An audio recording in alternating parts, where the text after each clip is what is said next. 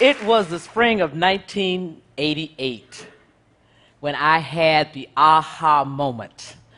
I was at my first roundtable, and for those of you who don't know, the roundtable was a very commonly used phrase on Wall Street to describe the year end evaluative process for analysts, associates, vice presidents, all the way up to managing directors.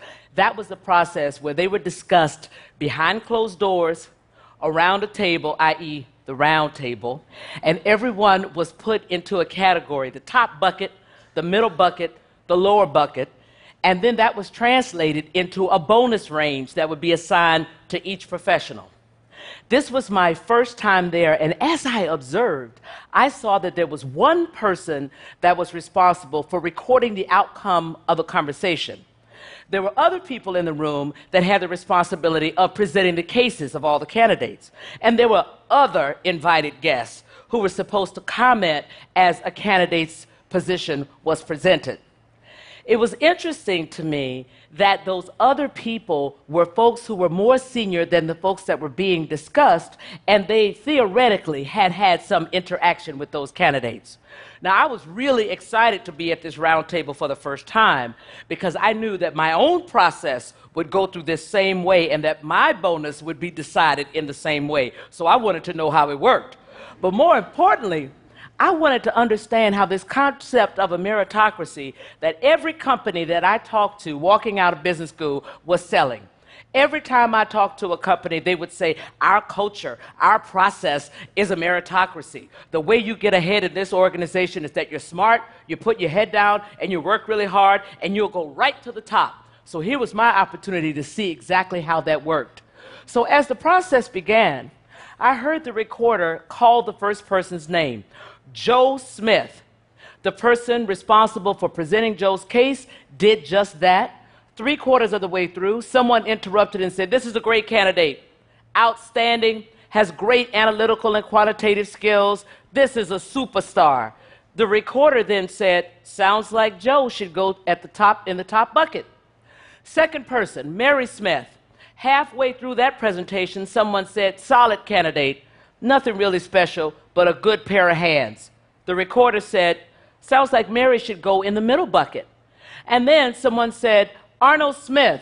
Before the person could present Arnold's case, somebody said, Disaster, disaster. This kid doesn't have a clue, can't do a model. And before the case was presented, the recorder said, Sounds like Arnold should go in the bottom bucket. It was at that moment that I clutched my pearls and said, Who's going to speak for me? Who's going to speak for me? It was that moment that I realized that this idea of a meritocracy that every organization sells is really just a myth. You cannot have a 100% meritocratic environment when there is a human element involved in the evaluative equation. Because by definition, that makes it subjective. I knew at that moment that somebody would have to be behind closed doors arguing on my behalf, presenting content in such a way that other decision makers around that table would answer in my best favor. That was a really interesting lesson. And then I said to myself, well, who is that person? What do you call this person? And as I thought about the popular business terms at the time, I said, wow, this person can't be a mentor because a mentor's job is to give you tailored advice, tailored specifically to you and to your career aspirations. They're the ones who give you the good, the bad, and the ugly in a no holds barred way. Okay, person can't be a champion or an advocate because you don't necessarily have to spend any currency to be someone's champion. You don't necessarily get invited to the room behind closed doors if you're an advocate. It was almost two years later when I realized what this person should be called. I was speaking at the University of Michigan to the MBA candidates, talking about the lessons that I had learned after my three short years on Wall Street, and then it came to me. I said, Oh, this person that is carrying your interest, or as I like to say, carrying your paper into the room, this person who is spending their valuable political, and social capital on you. This person who's going to pound the table on your behalf, this is a sponsor. This is a sponsor. And then I said to myself, well, how do you get a sponsor? And frankly, why do you need one?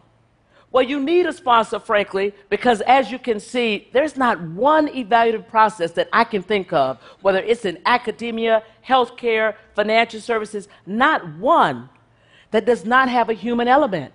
So that means it has that measure of subjectivity. There is a measure of subjectivity in who is presenting your case. There is a measure of subjectivity in what they say and how they interpret any objective data that you might have. There is a measure of subjectivity in how they say what they're going to say to influence the outcome. So, therefore, you need to make sure that that person who is speaking, that sponsor, has your best interest at heart and has the power to get it, whatever it is for you, to get it done behind closed doors. Now, I'm asked all the time, you know, how do, how do you get one? Well, frankly, nirvana is when someone sees you in an environment and decides, I'm going to make it happen for you. I'm going to make sure that you are successful. But for many of us in this room, we know it doesn't really happen that way. so let me introduce this concept of currency and talk to you about how it impacts your ability to get a sponsor. There are two types of currency in any environment performance currency and relationship currency. And performance currency is the currency that is generated by your delivering that which was asked of you and a little bit extra. Every time you deliver upon an assignment above people's expectations, you generate performance currency. It works exactly like the stock market. Anytime a company says to the street that they will deliver 25 cents a share, and that company delivers 40 cents a share, that stock goes up, and so will yours. Performance currency is valuable for three reasons. Number one, it will get you noticed, it will create a reputation for you. Number two, it will also get you paid and promoted very early on in your career and very early on in any environment. And number three, it may attract a sponsor. Why? Because strong performance currency raises your level of visibility in the environment, as I said earlier, such that a sponsor may be attracted to you. Why? Because everybody loves a star. But if you find yourself in a situation where you don't have a sponsor, here's the good news remember that you can exercise your power and ask for one. But here's where the other currency is now most important that is the relationship currency.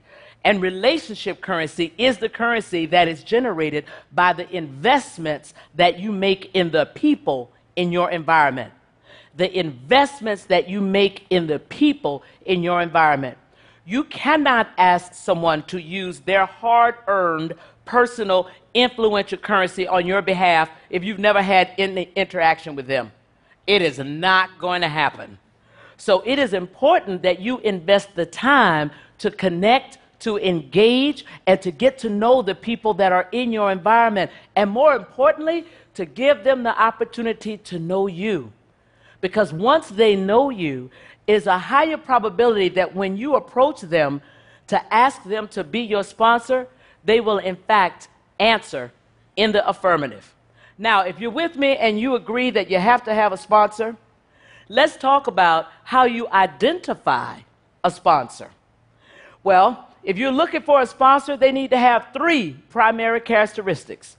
Number one, they need to have a seat at the decision making table. They need to have exposure to your work in order to have credibility behind closed doors, and they need to have some juice or let me say it differently, they better have some power. It's really important that they have those three things. And then once you have identified the person, how do you ask for one? The script goes like this Jim, I'm really interested in getting promoted this year. I've had an amazing year, and I cannot show this organization anything else to prove my worthiness or my readiness for this promotion. But I am aware that somebody has to be behind closed doors arguing on my behalf and pounding the table. You know me, you know my work, and you are aware of the client feedback. And I hope that you will feel comfortable arguing on my behalf. If Jim knows you and you have any kind of a relationship, there's a very high probability that he will answer yes. And if he says yes, he will endeavor to get it done for you. But there's also a shot that Jim might say no. And if he says no, in my opinion, there's only three reasons that he would tell you no.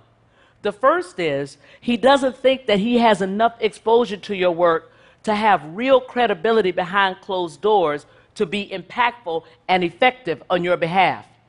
The second reason he may tell you no is that you think he has the juice to get it done, but he knows that he does not have the power to do it, and he is not going to admit that in that conversation with you.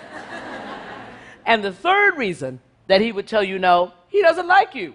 He just doesn't like you. And that's, that's is something that could happen.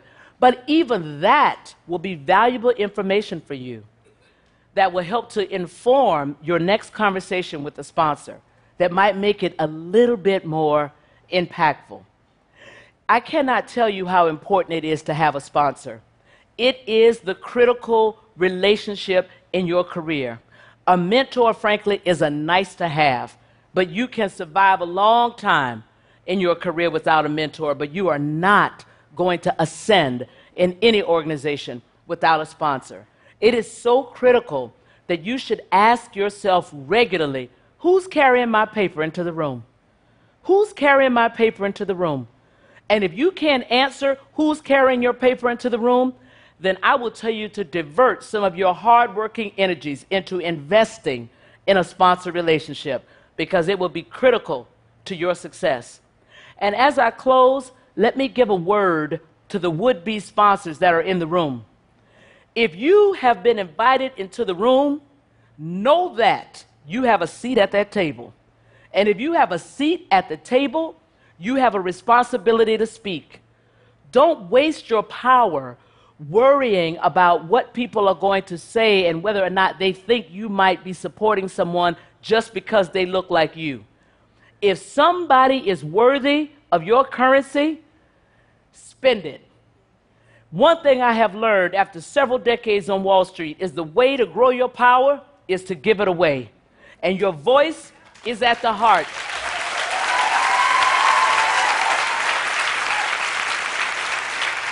And your voice is at the heart of your power. Use it. Thank you very much.